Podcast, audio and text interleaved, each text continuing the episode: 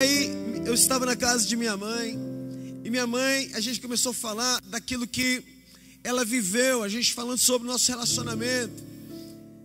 E tem tudo a ver com aquilo que nós vamos ministrar nessa noite, que está relacionado a boas novas, a boas notícias do Evangelho.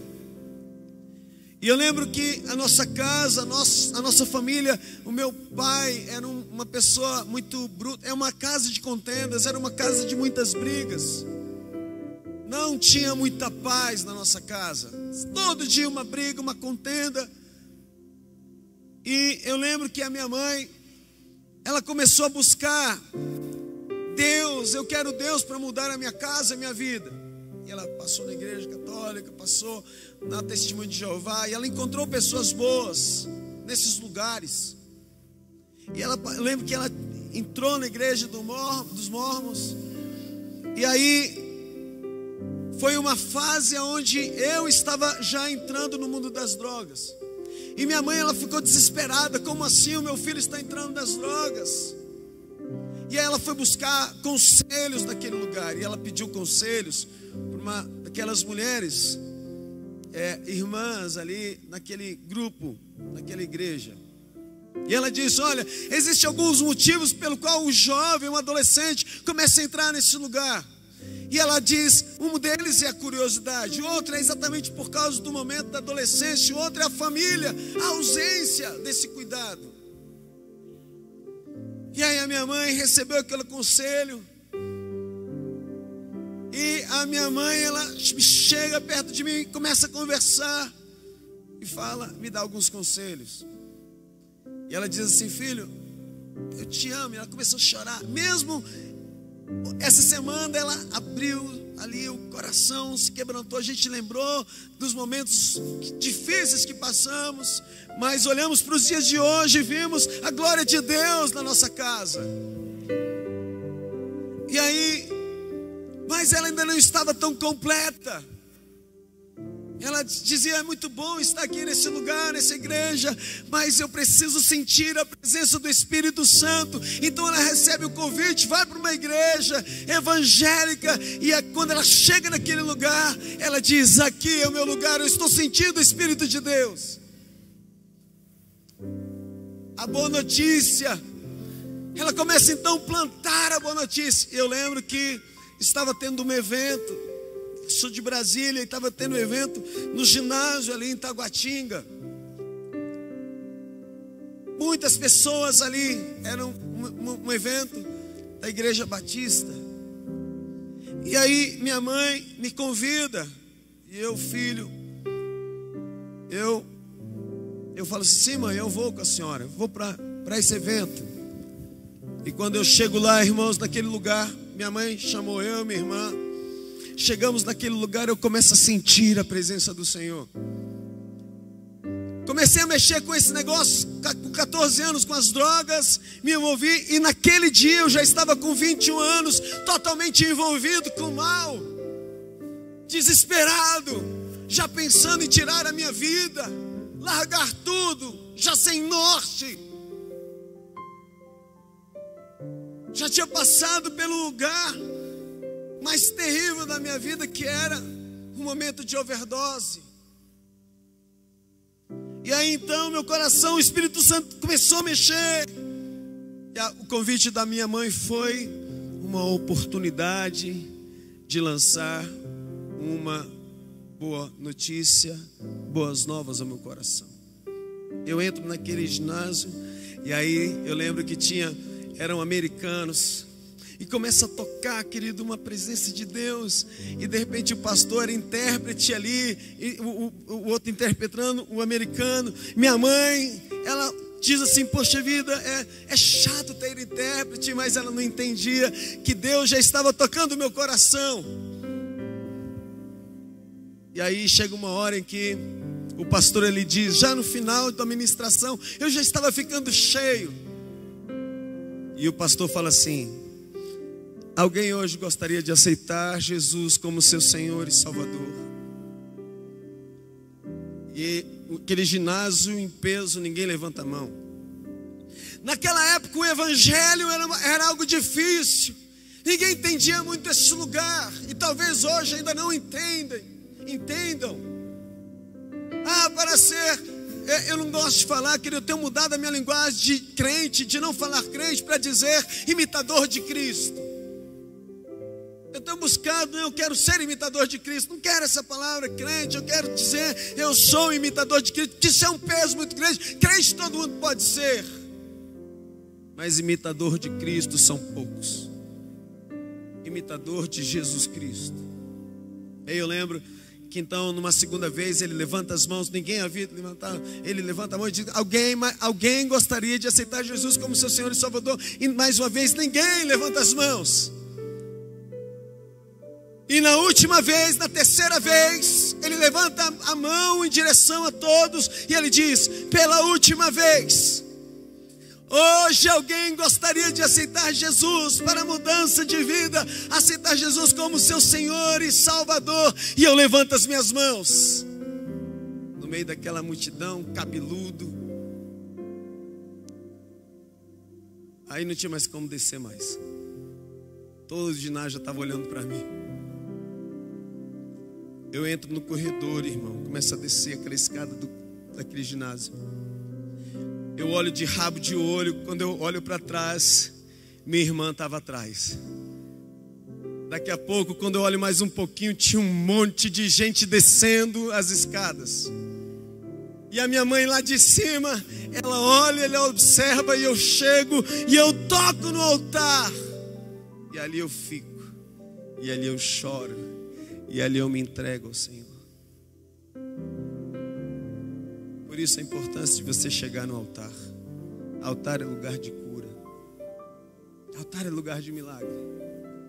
Querido, por que, que eu estou dizendo isso? Porque o Senhor, Ele quer nos usar para que possamos levar as boas novas do Evangelho. Evangelho no original grego é boas novas, boas notícias. Quantos gostam de receber boa notícia aqui? Dão glória a Deus. Todos gostamos, todos queremos boas notícias. Você não quer receber uma ligação de uma má notícia, mas coisas boas. Você quer ouvir uma coisa boa. E eu declaro, querido, que essa semana você ouvirá boas notícias. Ai, irmãos, meu coração estava ficando cheio com a presença do Senhor. Então eu chego em casa, cabeludo, eu falo para minha mãe: mãe, corta meu cabelo. E ela olhou e falou assim: O quê? Aí eu falei: Corta. Ela falou assim: Eu não sei cortar, eu vou deixar um caminho de rato aí. Ela falou assim: Olha, lá na vizinha Beth, ela pode cortar. Beth cortou, ficou caminho de rato. Aí eu falei: Agora rapa, né? Aí eu lembro que eu entrei na igreja, falei para minha mãe: Mãe, a senhora nunca mais vai sozinha para a igreja, eu vou te acompanhar. Nunca mais a senhora vai sozinha. Por muitos anos minha mãe ia para a igreja sozinha, mas naquele dia eu decidi, eu vou acompanhar a minha mãe. Careca. Ah, irmãos, eu comecei a ficar cheio. Eu estava na igreja, numa igreja tradicional, mas não importa, falava-se de Jesus. Eles não queriam o dom do Espírito Santo, o dom de línguas, mas era bom eu estar naquele lugar. E um dia, aquele pastor, eu tinha um pastor que estava cuidando de mim, ele tinha 70 anos. E ele falava, e eu estava ali perto dele, 21 anos, ele fala, me fala sobre Jesus, eu quero aprender sobre Jesus Cristo. Mas houve um dia, querido, que eu precisava de uma orientação. Eu disse: Olha, estou lendo na Bíblia que está falando que, dos dons de línguas, do batismo. E eu perguntei sobre isso por muitas vezes com ele: o que é isso é línguas estranhas? A Bíblia diz que isso é dom de Deus. E os tradicionais não acreditam nisso. Chegou uma hora, eu perguntei tantas vezes, num dia seguido, depois outro. Ele olhou para mim e falou assim: Você é burro. Um pastor. Eu poderia ter desviado do caminho, ficado chocado. Mas os meus olhos não estavam no homem, os meus olhos estavam em Deus. A minha experiência não foi o homem que me deu, foi Jesus Cristo de Nazaré. Esse é o mal dessa geração. Qualquer coisa você quer ir embora, qualquer coisa você sabe, não, não é meu lugar, eu quero sair da igreja. Não, é porque você não aceitou ainda Jesus porque o seu foco ainda não é Deus. Deus ele não quer, querido, pessoas fracas. Você chega fraco, a Bíblia diz: diga o fraco, eu sou forte. A Bíblia diz que da fraqueza ele suscita força, mas ele não quer que você seja fraco. A Bíblia diz que ele nos deu, não nos deu espírito de covardia, mas de poder, de amor e de equilíbrio. Uma pessoa equilibrada, uma pessoa que vai se segurar, que ainda que te chamem de burro, você vai se conter, você não vai dar um murro na cara dele. Você vai olhar e assim, não, eu tenho Deus na minha vida. Eu lembro que, queridos, então, ele, esse pastor, ele tinha um filho chamado Walter, ele, e eu estava desempregado, ele me arruma uma porta de emprego. Tá tudo, tem tudo a ver com a palavra, queridos, tá bom? Nós vamos ler.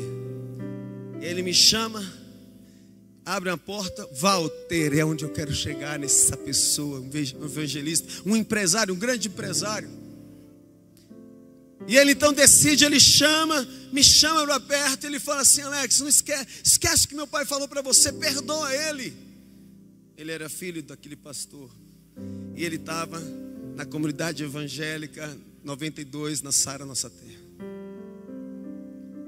E aí ele me chama e ele começa a me discipular. E haviam dez módulos de livros. E todo dia, quando eu ia para a empresa, tinha um período que ele me ensinava as escrituras sagradas. Eu estava com sede de Jesus. Eu queria ouvir falar de Jesus. Porque eu estava com sede, com vontade. Cheio do Espírito. E ele me falou, começou a me ensinar. O título dos livros era Maturidade Cristã. Ele me ensinou sobre maturidade cristã. Ah, irmãos, eu estava tão cheio, aí então teve uma convenção da Sara em Brasília, e aí eu lembro que naquela época todas as pessoas de todos os estados iam para Brasília e não tinham de onde dormir. Então o Walter falava assim: Olha, eu fui escalado, eu fui colocado numa função de instalar os chuveiros nas escolas, porque as pessoas que estão vindo do estado, dos estados, elas estão vindo para dormir nas escolas. Vamos, bora, vamos trabalhar no meu trabalho de funcionário dele, nós íamos para fazer a obra um determinado período. Ele tinha um estande lá no evento de, da empresa dele. Estavam os funcionários, mas eu estava de longe ouvindo a palavra. Ele percebeu, ele falou: Alex, deixe que os funcionários fiquem aqui. Vai lá na frente no primeiro lugar e ouve a palavra do Senhor. E eu ia, irmãos, eu sentava, tinha um monte de jovens agachados, que as cadeiras estavam lotadas, e eles sentados no chão, e eu sentado no chão também, ali lendo a palavra do Senhor, 21 anos de idade, sedento de Deus, cheio do Espírito Santo. Tinha uma música que é, nós cantamos muito naquele evento, que era Renova em mim, veio. E Deus começou a renovar meu coração, queridos, renovar a minha alma me transformar ainda mais. Quantos conhecem essa canção? Ela diz assim, ó, é simples. Eu não queria mais ser igual aquela pessoa ruim, sem Deus, vazia, com vontade de tirar a vida, com vontade de bater. Eu brigava todos os dias. Eu queria ser renovado pelo Espírito Santo. E essa canção, ela fala assim: ó, oh Espírito de Deus. Levanta sua mão e diga assim. Quem sabe canta, Pai, assim. Renova-me, Senhor Jesus. Já não quero ser igual. Já não quero ser igual. Renova-me. Declara, diga. Renova-me, Senhor Jesus, põe em mim seu coração, Pai. Põe em mim seu coração. Porque tudo que há, vai bem alto. Porque tudo que há dentro de mim, dentro de mim, necessita ser mudado, vai. Necessita ser mudado, Senhor porque tudo que há dentro do meu coração necessita mais de ti, necessita mais de ti. E durante todos aqueles dias, essa canção e a palavra do Senhor, essa canção foi a canção que me encheu. Eu chego em casa, todos os dias eu estava chegando em casa, depois do evento era 10, 11, eu morava na Samambaia, um lugar longe, distante. Eu chegava 11, meia-noite por causa dos ônibus. Meia-noite, uma hora. Tinha que atravessar um matagal para chegar em casa. Quando eu chegava em casa feliz, e eu lembro que nesse dia, um dos dias eu cheguei em casa, minha mãe, ela vê, a primeira coisa que minha mãe ela pergunta é: "Alex, você pagou a escola?" Você pegou dinheiro, você, você... Ela já sabia que não, porque naquele dia eu havia pego o dinheiro da escola e dado para uma família que estava passando necessidade. Minha mãe me dá uma lavada. Mas eu estava cheio de Deus, cheio de Deus. Eu falei assim: não, eu não quero. Esse mundo não tem diferença. Eu não quero isso. Eu quero ajudar o próximo. Eu quero fazer a diferença. Minha mãe me deu uma lavada, me deu bronca, falou um monte de coisa. E eu lembro que eu, nós morávamos num barraco de madeira. E assim no canto do barraco tinha um corredor cheio de terra, tinha um canteiro. E era o meu lugar de oração. Toda noite eu ia para aquele lugar orar. E eu, naquela hora eu nem comi. Eu falei assim: mãe, eu vou ali. Eu fui lá orar e comecei a chorar no meio daquele lugar, daquela terra. Minha mãe falou então, ela lembrou desse lugar. Minha mãe lembrou, ela falou assim: Alex, eu lembro que naquela noite eu vi você com o seu bumbum para cima. Você estava ali chorando e orando. E quando você voltou, eu te pedi perdão, porque você, filho, a minha oração era que você se convertesse a Deus, você se converteu verdadeiramente. Queridos, e essa, eu quero que você abra a sua Bíblia, porque essa passagem ela fala sobre as boas novas de Jesus Cristo. Livro de Atos, capítulo 8, versículo 35. Eu vou ler na linguagem NVI. E ele diz assim, versículo 35, capítulo 8 de Atos. Então Felipe, começando com aquela passagem da Escritura, anunciou-lhe o quê? Anunciou-lhe o quê? As boas novas de Jesus. Sendo a nossa pregação, ela precisa ser Jesus. Não é a igreja A ou B. Não é a igreja A, é Jesus. E esse texto, o contexto fala, a Bíblia aqui, ela fala que o etíope, o etíope estava lendo no meio do caminho o livro falando sobre Isaías. E aí o Espírito Santo toca no coração de Filipe e Felipe, o Espírito Santo vai lá, chega perto daquela carruagem, ali tem alguém ali, chega perto, e quando ele chega perto, o etíope está lendo ali as escrituras, lendo sobre Isaías. E aí Felipe pergunta: Você sabe o que você está lendo? E aí o etíope fala: Como eu irei, como eu iria saber se não tem ninguém para me explicar? E então Felipe começa a anunciar, começa a falar do livro de aquele texto e ele fala sobre as escrituras, explicando sobre o profeta Isaías.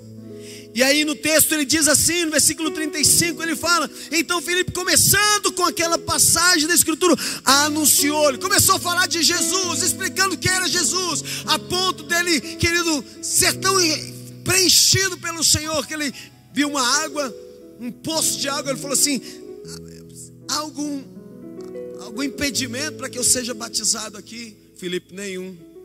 Você só tem que crer. Ele foi batizado. Mas o texto que eu quero que você entenda é esse. Duas coisas que me chamou muita atenção, querido.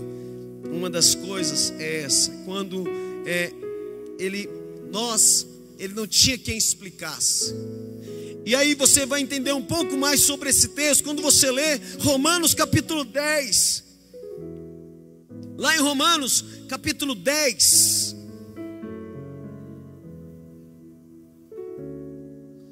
Capítulo 10, versículo 14 e 15. Ele fala isso. O nosso dever. Lá no capítulo 10, versículo 14 e 15 diz assim, também na NVI: Como, pois, invocarão aquele em quem não creram? Como crerão naquele de quem não ouviram falar? Se você não falar de Jesus, as pessoas não vão conhecer essa experiência e ter essa experiência fantástica com Ele. E ele continua dizendo no livro de Romanos: E como ouvirão se não houver quem? Se não houver quem? Quem pregue.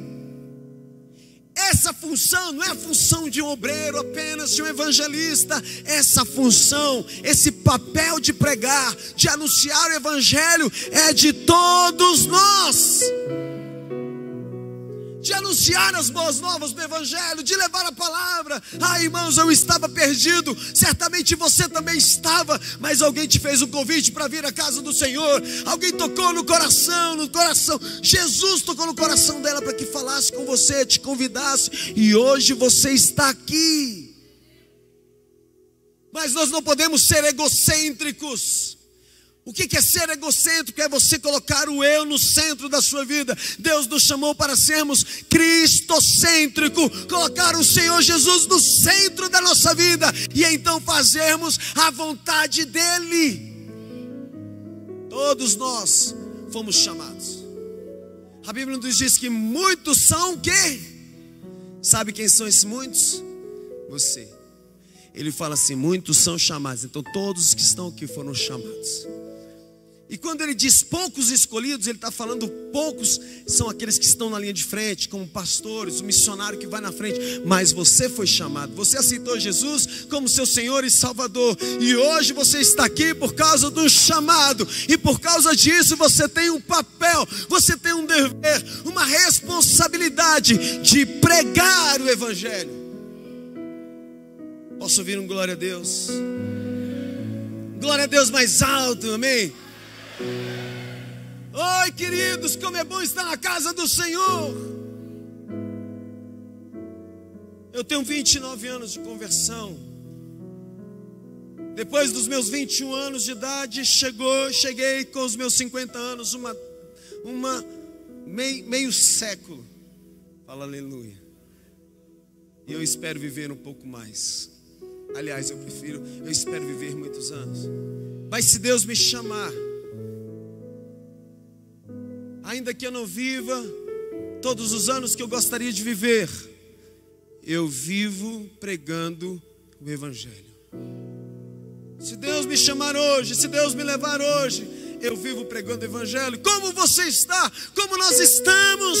Ele continua dizendo, a Bíblia fala: e como virão se não houver quem pregue? E como pregarão se não forem enviados? Como está escrito, o que está dizendo aí? Como são o quê? Belos os pés dos que anunciam. Aquele que anuncia o evangelho, be existe beleza na vida daquele que anuncia o evangelho. Ele fala assim: olha, como são belos os pés dos que anunciam Jesus. Sua vida é bela. Posso ouvir glória a Deus? Queridos, no Brasil, quero que você entenda uma coisa. No Brasil, a cada 46 minutos, uma pessoa tira a sua própria vida. A cada 46 minutos, uma realidade devastadora quando se identifica o perfil das vítimas brasileiras. Em primeiro, querido, está a depressão seguida de transtorno bipolar e abuso de drogas. O inimigo quase me ceifou neste lugar, mas eu aceitei em tempo.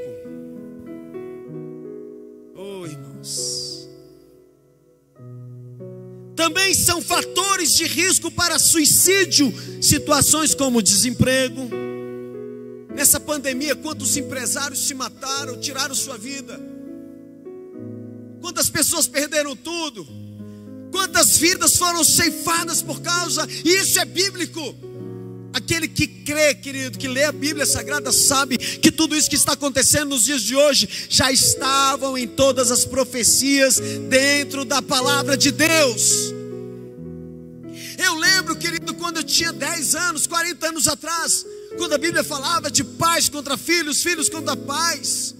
Era um absurdo naquela época você ver pais contra filhos, havia um respeito absoluto.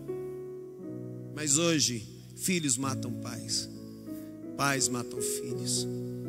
A Bíblia falava das pestes, das pestilências, das doenças, dos terremotos, das enchentes, coisas que não se havia, não existia. E a Escritura Sagrada está se cumprindo. E a Bíblia nos fala sobre os últimos dias, e nós estamos vivendo certamente os últimos dias. É tempo de nós trabalharmos, porque em João, no livro de João, diz que o campo está pronto para uma grande colheita. E Ele nos chama para fazermos essa colheita. Não importa, querido, a placa de igreja, importa o que eu faço. E não estou dizendo que você não deva congregar, porque é importante congregar, como diz no livro de Hebreus. Mas eu estou dizendo a importância de você anunciar a palavra de Deus. E ele vai falando, ele diz sobre motivos de desemprego, sensações de vergonha, desonra, desilusões amorosas, além de antecedentes de doenças mentais. Eu quero, querido, concluir nessa noite dizendo que nós fomos chamados. Você foi chamado. E se você não receber uma boa notícia, você recebe hoje a boa notícia de que você foi chamado. Você recebe a boa notícia de que a missão que nós temos nessa terra ela é passageira. Essa, esse tempo na terra é passageiro, a vida passa assim, queridos, passa muito rápido. Mas aquilo que eu faço, eu estou preparando por causa do meu quê? Meu galardão. Eu não estou dizendo que, querido, se você não fizer, você não vai para o céu. Não, isso não é, não é isso. Eu estou dizendo se você quer um galardão maior, um prêmio maior, querido, trabalhe para Jesus. Fale de Jesus. Fale das boas novas. Agradeça, seja grato. Não murmure, não reclame, seja grato a Deus. Amém. Haverá um tempo que o Senhor vai chamar a igreja. E eu não acredito que quando entrarmos no céu você vai ouvir aquele, aquela voz. Eu, eu não acredito num Deus, presta bem atenção nisso, num Deus triste, num Deus fechado, num Deus que tem aquela, aquela voz de Cid Moreira. Alex, meu filho, eis que te apresento o reino de Deus. E aí você chega no céu, eu, tô, eu sou pilhado. Tô pilhadão, uau, sul, uau. Tô chegando, tô subindo, tô voando. Eu vou chegar com aquela canção, querido, que Deus nos deu na pandemia, saudades e com o povo, porque eu fui liberto, querido, para não ir sozinho. Eu vou levar esse, esse povo, fala glória a Deus. E eu tô lá na frente, lá na frente, saudade, aleluia, da casa do meu pai. E atrás os doidão também.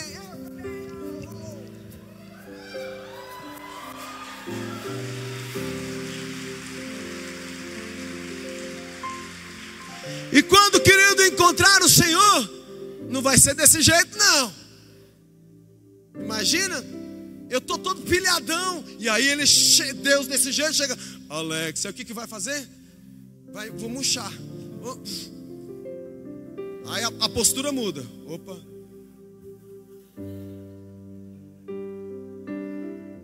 Entre, Alex. Aqui, senhor? É, Alex.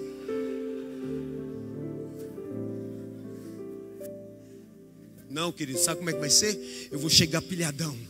E o senhor do outro lado, vem logo, vem logo, vem logo, bate aqui.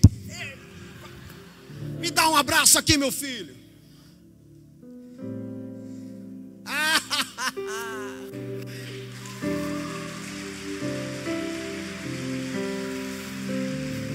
Ai, irmãos, o Evangelho não é aquela coisa tosca que falaram para mim, de homens de terno, gravata, de Bíblia na mão, não pode depelar o sovaco, não pode deixar o preço cortar, não pode não. Tem que tomar banho, tem que ser pobre. Porque humildade na cabeça de muitos é ser pobre, ter dinheiro. Não, você tem que ser miserável. Não, não. Baraque. Baraque no original hebraico é abençoado. E abençoado é autorizado a prosperar. Nós fomos autorizados. Deus derramou sobre a nossa cabeça a autorização a partir do momento que eu aceito a autorização para prosperar em todas as áreas da sua vida, na sua família, nos seus negócios, no seu ministério. Prosperidade. Glória a Deus? Agora, querido, você só vai conquistar esse galardão se você trabalhar.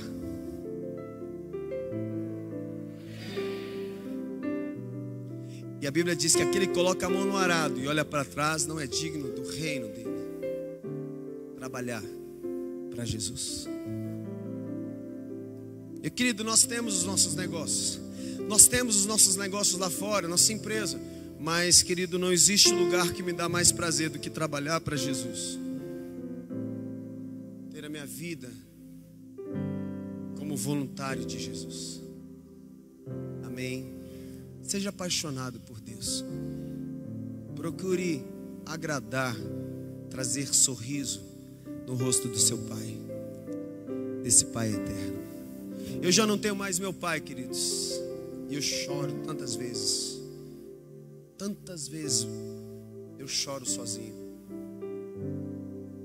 Mas a minha alegria é eu entender que se eu for bem, se eu for uma pessoa boa, eu vou ter a oportunidade de ver novamente meu Pai lá no céu, também pulando. Eu quero que você entenda esse lugar, amém? De você ser chamado para anunciar as boas novas do Evangelho. Eu quero desafiar seu coração com isso, para que você possa se renovar hoje, renovar o seu coração em Deus e receber essa autoridade, essa força, essa fé para trabalhar para Jesus.